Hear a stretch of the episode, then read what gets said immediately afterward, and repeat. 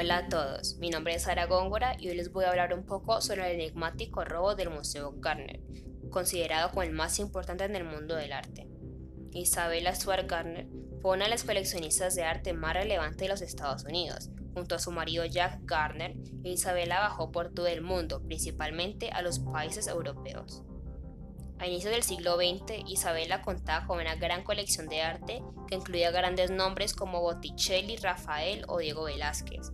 Esta colección tomó forma y en 1903 el Museo Garner abrió sus puertas en Boston.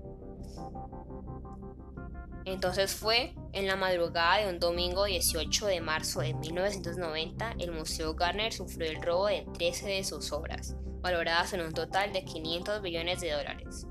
Lo que se dio a conocer fue que dos policías llegaron corriendo esa madrugada a las puertas del museo, específicamente a la 1.48 am. Llamaron a la puerta con la excusa de haber recibido un informe sobre disturbios. Era la noche de San Patricio y el alboroto era considerable, entonces a los guardias no les pareció esto muy descabellado. Lo que los guardias no sabían era que en realidad los policías eran los atracadores. En una rápida maniobra por parte de los atracadores, redujeron de manera fácil a los guardias y los atacaron de las manos a unas tuberías. Los amordazaron y taparon sus ojos. Los atracantes retiraron su vestimenta y taparon sus rostros, para no poder ser reconocidos. Primero pasaron por la sala holandesa, seguida por la de los maestros italianos y se dirigieron a las demás, pero no subieron a la tercera y cuarta planta.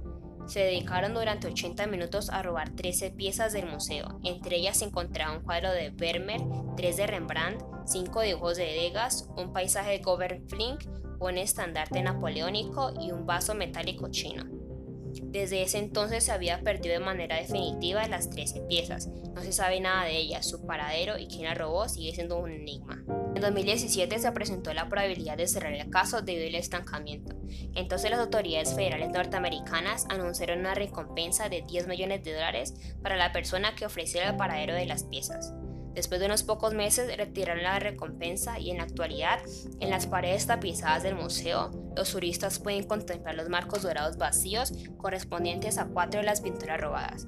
El FBI considera este caso como el robo perfecto.